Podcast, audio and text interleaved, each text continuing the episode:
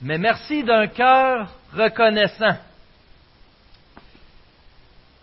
Le faible dit je suis fort, le pauvre dit je suis riche. Dieu a fait de grandes choses pour nous. Est-ce que ce matin, devant ces paroles, c'est plus une fable pour vous? Parce que je suis poli, on chante ça, on se lève, on chante avec les autres. Ou avez-vous la grâce de pouvoir goûter et savourer chacune de ces paroles parce qu'ils ont un sens lorsqu'ils sont placés en Jésus-Christ et Jésus-Christ est la personne que vous adorez.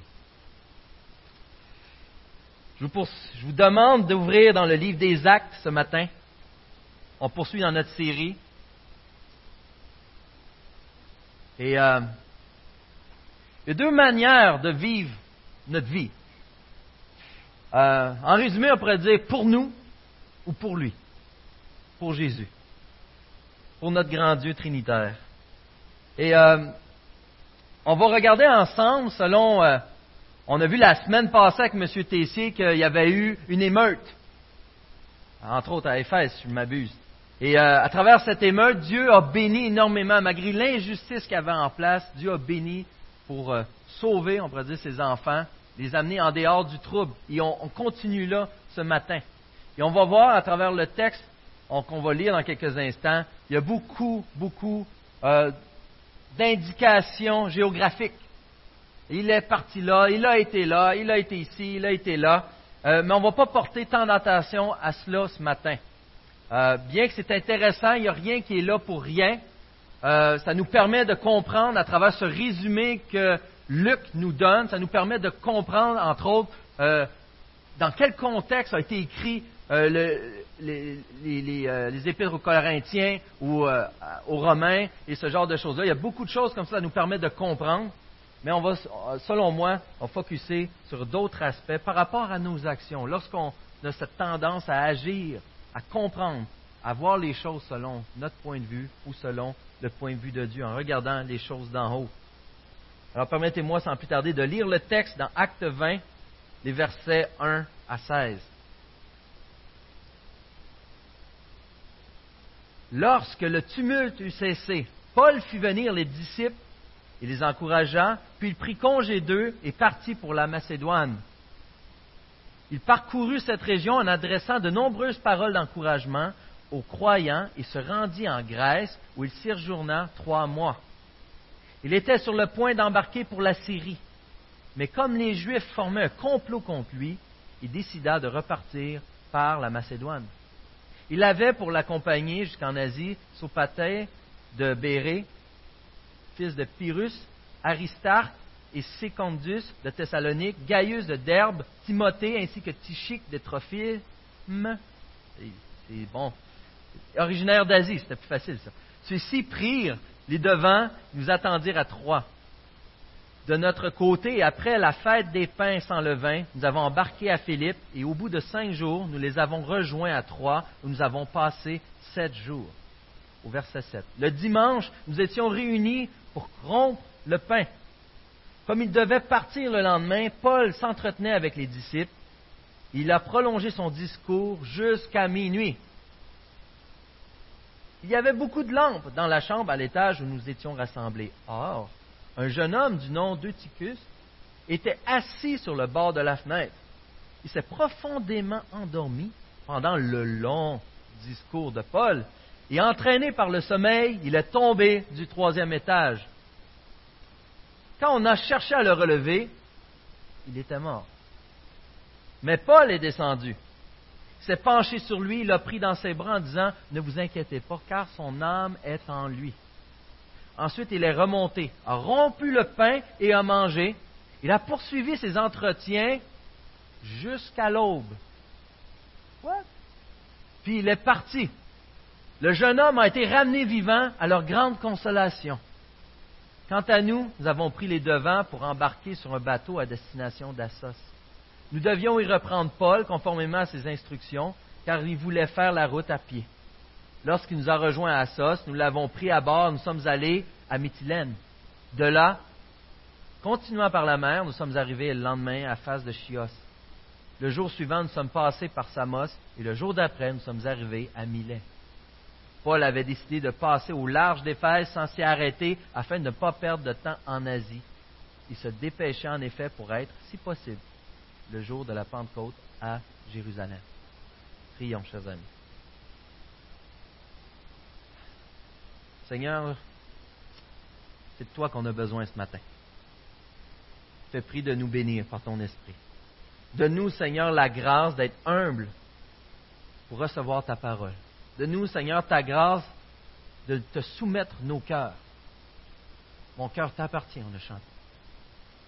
Seigneur, je te prie de nous faire voir ta gloire, de nous faire comprendre encore davantage la beauté de Jésus-Christ. Amen. Alors, après cette fameuse émeute, l'émeute qui est un événement qui fait juste rajouter des problèmes à tout ce que vivaient les disciples et les, les disciples de Jésus-Christ, dans le fond, pas juste les douze, mais les disciples de Jésus-Christ, tout ce que vivait l'apôtre Paul, il y a tellement de problèmes, tellement de choses qui sont arrivées. Dans ce moment vraiment difficile, on va au, verset 3, à la fin du verset 2 au verset 3, Paul se rendit en Grèce, où séjourna trois mois. Paul s'est rendu en Grèce, dans le fond, s'est rendu à Corinthe, pour la troisième fois, et il séjourne là trois mois. Et pendant cette période de tribulation, qu'on pourrait comprendre, la plupart des commentaires ligne où on croit qu'il a écrit pendant ce temps l'Épître aux Romains. Et l'Épître aux Romains est un, épître merveilleux qui comprend une valeur théologique incroyable, qui nous résume l'œuvre et explique en détail ce que le plan de Dieu et ce qui s'attend de ses enfants, ce qui s'attend des Juifs, de ce que Dieu a fait, la grandeur de Jésus-Christ à travers cela. Donc, dans une période de haute difficulté, Dieu a béni Paul à travers même cette écriture-là. C'est ce même Dieu qui s'occupe de nous ce matin. Et c'est ce même Dieu qui nous bénit encore à travers cette même épître aux Romains, aujourd'hui encore. Mais sans porter plus attention à cela, à travers tous ces tumultes, à travers toutes ces choses, notre apôtre Paul a agi d'une manière exemplaire envers les disciples, envers les gens qui l'entouraient. Et j'aimerais qu'on se mette un peu à sa place. Et selon moi, j'ai pu évaluer deux manières de réaction possibles face à ce que vivaient Paul et les disciples de l'époque. Et en parlant avec M. Tessier hier, il m'est apparu une troisième possibilité. Et euh, merci Seigneur pour sa sagesse. En effet, on n'a pas tous les mêmes caractères et des fois, on répond différemment. Et Dieu vous bénit ce matin, je crois, à travers cette troisième possibilité. Imaginez que vous aussi, on revient d'une émeute comme ont vécu les disciples. Imaginez que nous sortons dehors, on a vécu cette injustice envers nous, nous étions pris dans une émeute, mais par la grâce de Dieu, on s'en est sorti indemne. Et on se retrouve ensemble, comme là, en réunion ensemble, et on discute de l'événement. Quelle serait notre réaction? Première réaction possible, selon moi. On pourrait réagir selon la crainte des hommes. Plus jamais mal évangéliser dans la rue. C'est fini. Ben trop dangereux. As-tu vu ce qui est arrivé? On pourrait même tomber dans la dramatisation.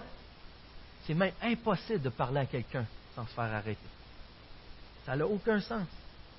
On pourrait même aller par voie de l'air spirituel, puis insister, voire inventer des besoins. Là, présentement, ce qu'on a besoin, là, pour s'en remettre de ça, c'est d'être ensemble. On a besoin de formation. Et là, de, de se tourner bien que c'est une bonne chose et qu'on en a besoin en passant, mais de se retourner simplement là-dessus. Le résultat, on se referme sur nous-mêmes et le témoignage qu'on a, selon la mission que Jésus-Christ nous a donnée, c'est un témoignage sans puissance. Il n'y a pas grand pouvoir. Est décevant. La deuxième réaction possible qu'on pourrait faire en revenant de cette situation, je crois dans une société qui nous influence un peu plus, dans le sens où que l'impression des fois que plus que tu es offusqué, plus que tu détiens la vérité. On a tendance à crier contre l'injustice, de tomber dans le mécontentement et dans les murmures. On louerait une montgolfière pour dénoncer l'injustice qui nous est arrivée à toute la ville. En Église, il faut être spirituel. On prierait pour eux.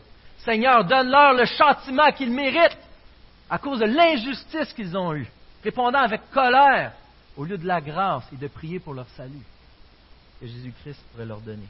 Parce qu'ils doivent payer, Seigneur, toi qui fais justice, mais pas qu'un cœur humble, désirant les mêmes choses que Dieu désire. Et le message qu'on aurait lancé aux gens qui nous entourent, ça serait regarde comme on fait pitié. Regardez comme on est en train de perdre, on nous a volé ce qu'on avait de plus important, notre liberté religieuse.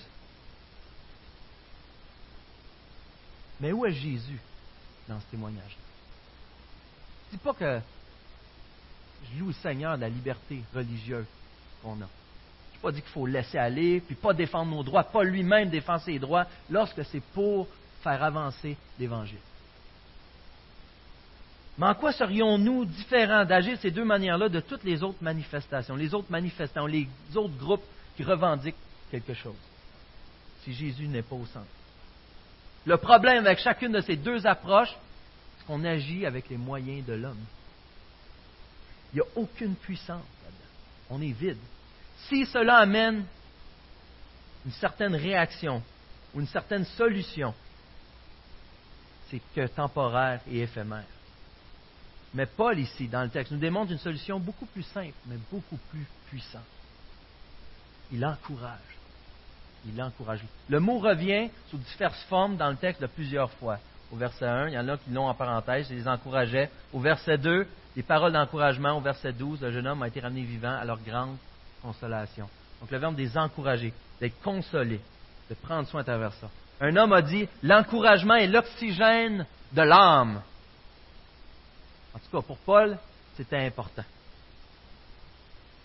Mais ici, encourager, pour consoler, c'est pas seulement dire, n'inquiète-toi pas, là, ça va passer. La prochaine fois, ça va aller mieux.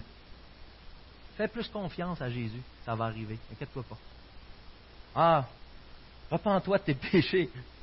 Tu voir, la prochaine fois, il y avoir 10 personnes qui vont se convertir. Je dis pas qu'il ne faut pas faire partie du problème, qu'il ne faut pas adresser ces choses-là.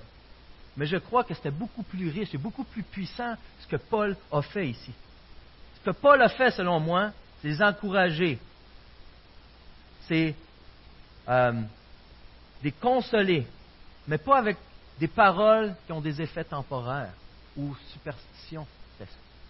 Ce qu'il a fait, il leur a prêché l'évangile de Jésus-Christ. Leur a rappelé la bonne nouvelle de Jésus-Christ. Leur a rappelé cette œuvre que leur Dieu, le vrai héros, a fait pour eux. Celui qui est souverain. Il leur a rappelé leur mission. Leur a rappelé de voir les choses dans une perspective de Dieu et non de l'être humain.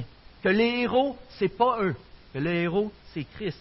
Que les victimes, ce ne sont pas eux. Mais quand les gens attaquent, ils attaquent Jésus-Christ. Parce que lorsqu'on prêche Jésus-Christ, on tombe en conflit automatiquement. Lorsqu'on prêche Jésus-Christ, ou tu plies le genou, ou tu te rebelles. Et si les gens attaquent Christ, n'aiment pas le message ou par la grâce de Dieu, ils s'y soumettent. Il leur rappelait leur assurance de leur délivrance en Jésus-Christ. Il leur rappelait qu'ils étaient des enfants de Dieu. C'est ce qu'il rappelle d'ailleurs dans le livre, l'Épître aux Romains. Ça leur permettait de garder les yeux sur Christ au lieu de se tourner sur eux. Et c'est pas vrai que trop souvent dans nos épreuves, lorsqu'on trouve ça difficile, lorsqu'on est découragé, c'est ce qu'on fait, c'est parce qu'on garde les yeux sur nous, sur la situation, au lieu d'aller crier d'une manière sincère et humble auprès de notre Sauveur, Jésus-Christ. Qu'est-ce que tu vis? Pourquoi es-tu inquiet? Tu peux penser à la parole, peut-être. Pourquoi promènes-tu des regards inquiets? Tu as besoin d'aller chercher cette assurance auprès de notre Sauveur. A une chose qui amène à mon deuxième point. Bien que Paul encourageait, avoir remarqué qu'il ne s'encourageait pas tout seul devant le miroir, qu'il ne se consolait pas tout seul devant le miroir, ou que les gens n'étaient pas tout seuls. Il était avec un groupe. Il a encouragé les disciples d'Éphèse au verset 1, les églises de la Macédoine au verset 2, jusqu'aux chrétiens de Troyes au complet au verset 12. 12. Tout le monde, tout le monde est impliqué. C'est une affaire de groupe, une affaire qui concerne les enfants de Dieu. Souvent, on voit Paul comme le héros qui a tout accompli. Moi, Paul a fondé le trois quarts des églises. Paul a écrit la moitié du Nouveau Testament. Paul, Paul, Paul. Oui, mais non. Ce n'est pas Paul le vrai héros. Mais Paul était un homme de Dieu. Je ne veux pas enlever cette chose. C'est un modèle exemplaire qui reflétait la grandeur de Jésus-Christ. Il ne faisait que refléter la beauté et la grandeur de Jésus-Christ. Aussi bon il était, aussi grand il était comme homme. Le vrai héros, c'était Dieu, c'était le Saint-Esprit qui faisait tout le travail. Il dirigeait Paul, il préparait les cœurs à qui Paul s'adressait. Et pas seulement Paul, mais tous les enfants de Dieu qui l'accompagnaient. Ça leur a été folie de voyager seul à cette époque. Il serait fait voler son argent. Il serait fait attaquer. Les gens ne voyageaient pas seuls. C'était encore l'idée de la communauté. Il était avec les frères. Et en plus, ce pas tous des gens pareils, qui venaient de la même clique, de la même gang. Regardez les dix personnes qui formaient ce qui nous est décrit au chapitre 20. Timothée venait de Lystre, Aristarque, au verset 4, et Secondus de Thessalonique. Il y en a d'autres qui venaient d'Asie, d'autres d'Éphèse, d'autres de Bérée, ou encore il y avait Tite et Luc, eux étaient d'Antioche. C'était des gens qui venaient de différents milieux et qui étaient ensemble parce qu'ils étaient réunis autour de Jésus-Christ. Bien qu'ils pouvaient avoir des petits désaccords, on le voit avec Paul et ben, euh, Barnabas, Barnabas, je me trompe Barnabas, B quelque. Euh, Barnabas. Hein. On voit qu'il y a un, petit, euh, concernant Jean-Marc, il, il, arrive des petits conflits, mais rien qui n'est pas pour la gloire de Christ.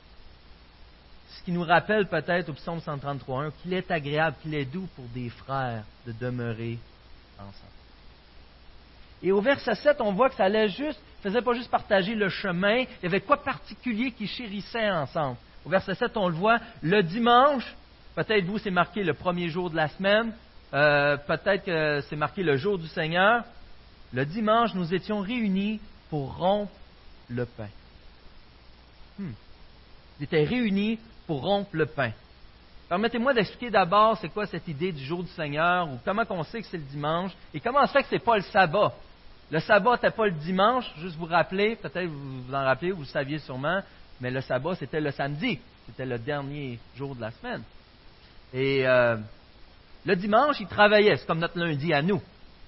Et la loi exigeait le sabbat, le samedi. Et pourquoi ça donne qu'ils ne célèbrent pas le repas du Seigneur ou cette communion qu'ils ont ensemble, ces réunions, ils faisaient ça le dimanche. Et c'est vraiment une tradition historique, euh, prouvable, facile, qui revient même dans les Écritures comme on le lit. Pourquoi ils se réunissaient le dimanche?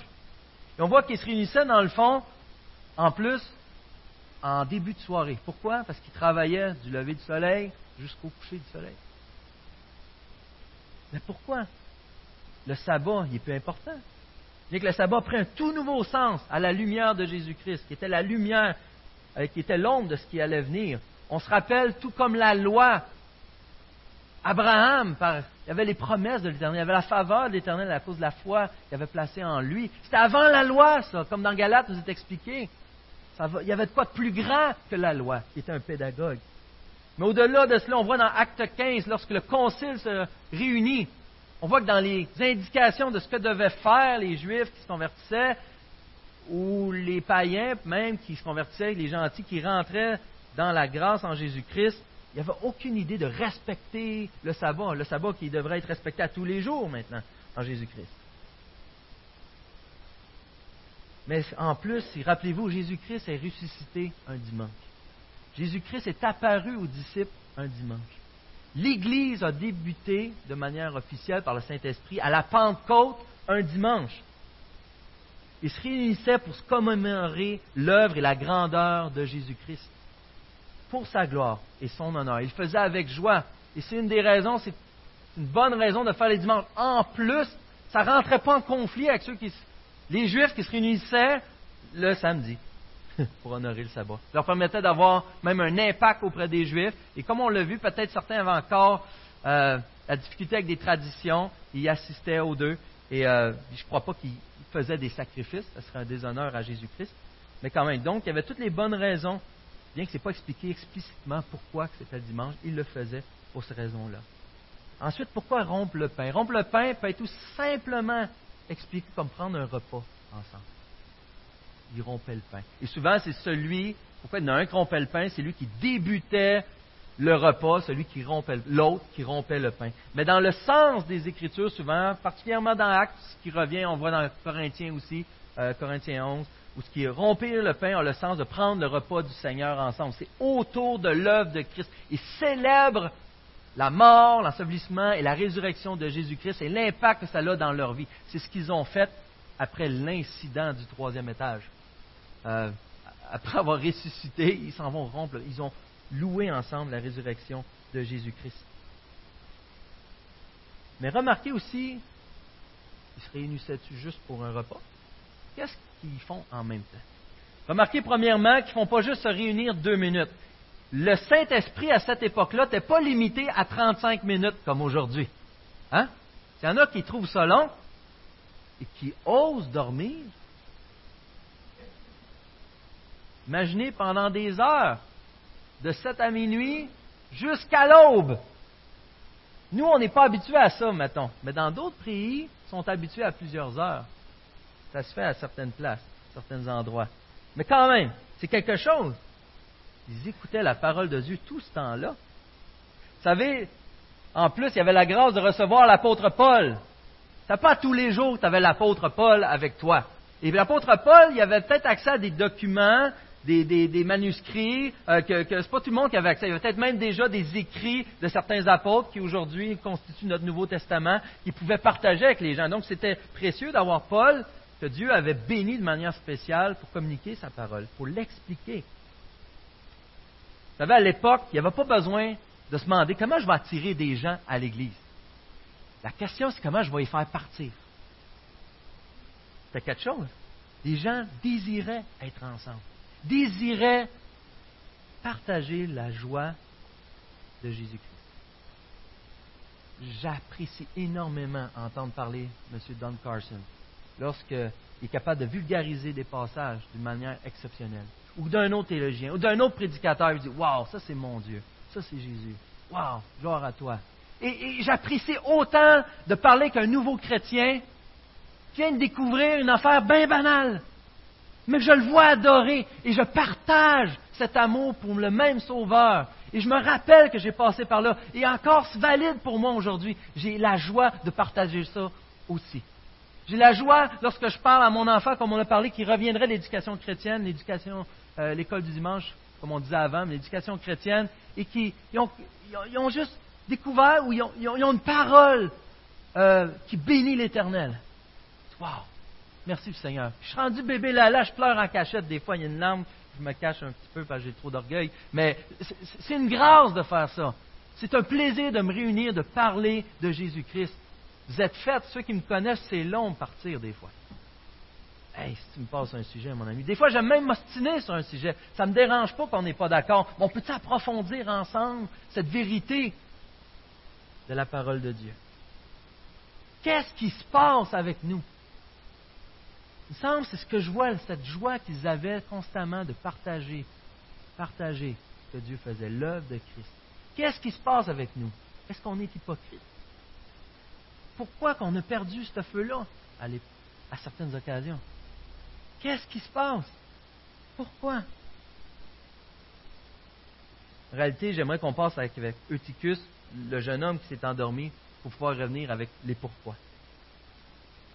Vous savez, ce jeune homme s'est endormi. Au verset 8, c'est marqué, il y avait beaucoup de lampes dans la chambre à l'étage où nous étions rassemblés.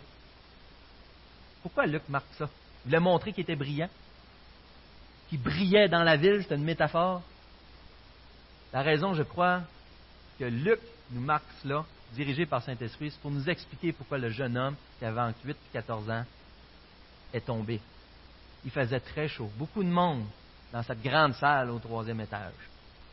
Et les lampes, qui étaient des torches, brûlent beaucoup d'oxygène, donc moins disponible dans une grande salle. Et en plus, il fait très chaud. Et ils ont travaillé toute la journée. Après cinq heures de prédication, c'est peut-être excusable de s'assoupir un petit peu. Hein? Mais le texte dans la langue originale nous démontre que c'était vraiment peu à peu. Il a commencé, comme vous faites là, croiser une jambe, mettre la main là, revenir à vous comme ça. Et euh, vous savez, le genre de choses qu'on partage là, à cause de notre vie très chargée. Et euh, c'est ce qu'avait ce jeune homme-là qui a expérimenté. Et ce qu'on peut retenir, c'est qu'il s'est endormi pendant un sermon. Et regardez la leçon. Il est mort. C'est Dieu qui le dit. OK. Faire sa part, faire sa part. C'est dommage, il est vraiment tombé, puis il est mort. Euh, bien que Paul dise, ne vous inquiétez pas, car son âme est en lui, et après on montre que la consolation a été ramenée vivant. Il était bel et bien mort. Mort comme dans mouru. Mort comme dans mort. En grec, c'est mort. OK? Donc, il était mort. Et euh, au verset 10, c'est pas intéressant quand même. Mais Paul est descendu. Lorsqu'il voit que le jeune homme est tombé, on cherchait à le relever, il est mort. Mais Paul est descendu, s'est penché sur lui, il a pris dans ses bras en disant Ne vous inquiétez pas, car son âme est en lui. Dieu a permis dans sa grâce que Paul ressuscite. Un miracle. Il y a, pense, si je ne me trompe pas, il y a cinq cas dans le Nouveau Testament où des gens sont ressuscités. Deux par Jésus. C'est pas comme. Euh, on ne pas à pelleter, là. On a, on a cinq cas rapportés, du moins. Mais c'est quelque chose de grand, C'est quelque chose d'incroyable. Mais ce que j'ai aimé, c'est voir encore cet apôtre Paul qui consolait. Vous voyez, depuis le début, qui prenait soin, qui encourageait. On est une famille. On n'arrête pas de dire. On est racheté par le sang précieux de Christ. Il y a des gens qui, ici, vous allez remarquer, parce que nous, on le remarque un peu plus parce qu'on ferme l'Église souvent, les pasteurs, il y a des gens qui attendent juste ça d'être invités. On prend soin des uns des autres. Là, pendant une prédication, il dit longue prédication de Paul, Paul prend le temps de quitter parce qu'il a pas d'important qui se passe. Il va prendre soin des gens. Quelqu'un se met à faire une crise cardiaque ici, on ne dit pas, ben là, tu aurais pu attendre un peu. On prend le temps de s'en occuper. À la table, vous êtes chez vous, il arrive quelque chose à un de vos enfants, à votre femme ou à votre mari. Euh, vous faites quoi? On est en famille, on prend soin des uns des autres. On s'attarder, on va consoler, on va encourager. Et on est encouragé à faire la même chose en assemblée dans un petit groupe, nos voisins, de créer ces liens, de prendre soin des uns des autres, même dans des moments cruciaux. Mais ça ne s'arrête pas là. Et le lien que je veux faire, c'est que ce jeune homme-là est tombé endormi, il est, mort. Mais aujourd'hui, on a un peu le même problème, mais pas pareil. Dans le sens qu'on arrive peut-être à l'église bien réveillé, mais endormi d'esprit. Endormi d'esprit. Il y en a qui dorment à l'église pour diverses raisons. Il y en a qui rompent. Pas pour l'instant. Mais encore plus grave, certains sont bien réveillés, mais endormis d'esprit, endormis de l'âme. Et le danger de ça, c'est de dormir au milieu de nous et de mourir au milieu de nous. C'est des gens qui vont être au milieu de nous, des gens parmi vous qui vont être là à tous les dimanches, vont être là dans certaines réunions, vont nous inviter chez eux. C'est des gens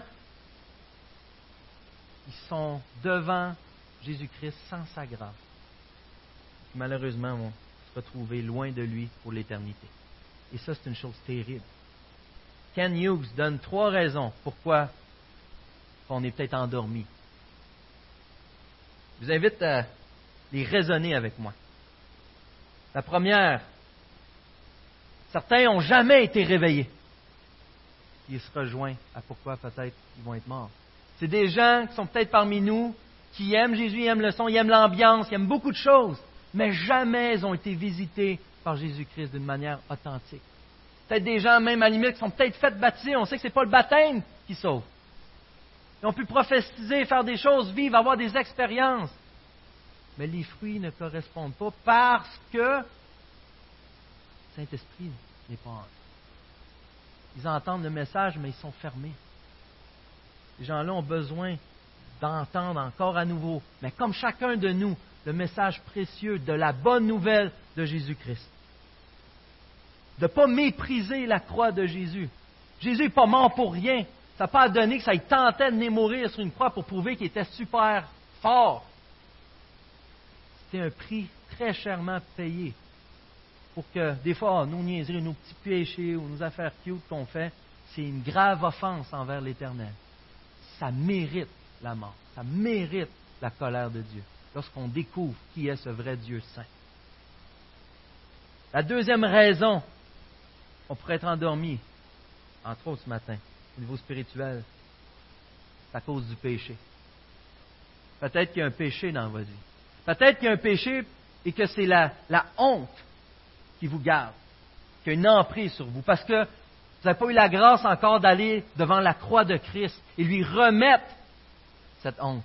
Lui, cette honte qu'il a portée et qui est prêt à vous pardonner, vous aider à diriger, à aller plus loin, à grandir en lui.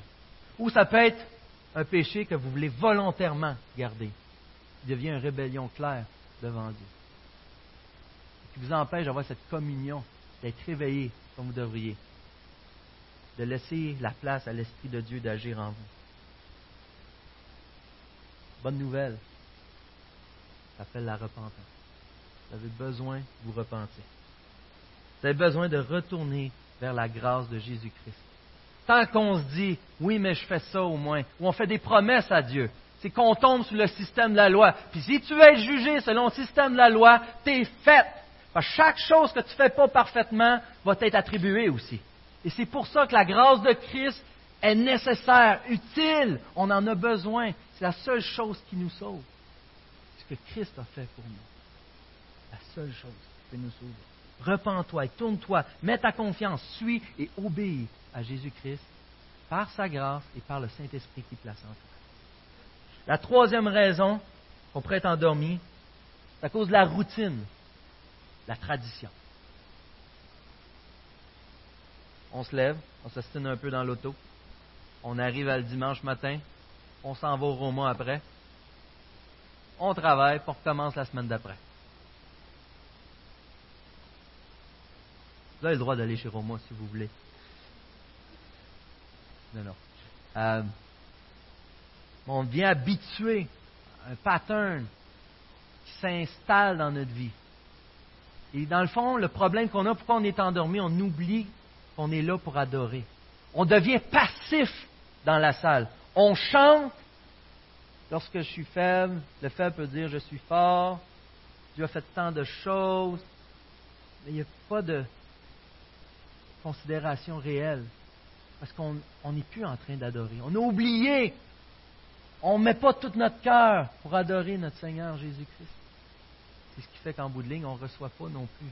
Parce qu'on n'admire pas qui il est. On n'est pas sanctifié autant. On a besoin de se rappeler de cette adoration, de cette dignité. À quoi ressemble mon Jésus? On a besoin de lui demander d'être là complètement pour lui. Des fois, on va être distrait par les choses. Dieu est au courant de ça. Il n'y a personne de parfait. On le sait bien. Mais il n'y a pas une de ces situations-là qui peut nous ressembler. Peut-être des fois qu'on se promène d'une catégorie à l'autre. Merci Seigneur parce que sa grâce est disponible. Et merci parce que lorsque c'est trop lourd pour nous, ben, ça donne bien parce qu'on est encore en gang, que Jésus a racheté par son propre sang pour nous aider à progresser. Confessez vos péchés les uns les autres. Hey, mon frère, je vois qu'il y a telle chose qui se passe dans ta vie. Je ne comprends pas telle chose. Tu as besoin d'en parler? Veux-tu qu'on amène ça à la croix ensemble? Pas un mec qui parfait, tu reviendras. On va s'investir avec toi. Comme Jésus l'a fait pour nous. Et finalement, je termine avec ça. Il quoi qui me fait capoter. Au verset 10, Paul descend, se penche sur lui, il ressuscite cet homme. Imaginez, par exemple, quand vous parlant, je m'accote, la chair à tombe, je me pète les dents à terre, puis la chair me tombe sur la tête, puis je meurs. Peut-être qu'il y en a qui vont être contents dans ce coin-là, je ne sais pas. Mais on a le frère Ruben qui vient, ça va se dire, par la grâce de Dieu, en me touchant, Dieu me ressuscite. Même mes dents, ils reviennent intacts. Qu'est-ce qu'on fait en Église après? Un barbecue, je ne sais pas, le, euh, Seigneur, t'as fait de quoi? Hey, wouhou! Hein? Merci Seigneur, une célébration, c'est clair, ça fait normal. Merci Seigneur, c'est incroyable ce que tu as fait, on est tous témoins. Wow! Mais lui, qu'est-ce qui s'est passé là-bas? Là? Paul est descendu, s'est penché sur lui, l'a pris dans ses bras en disant Ne vous inquiétez pas, car son âme est en lui. Il va arriver la grosse célébration, je sais pas.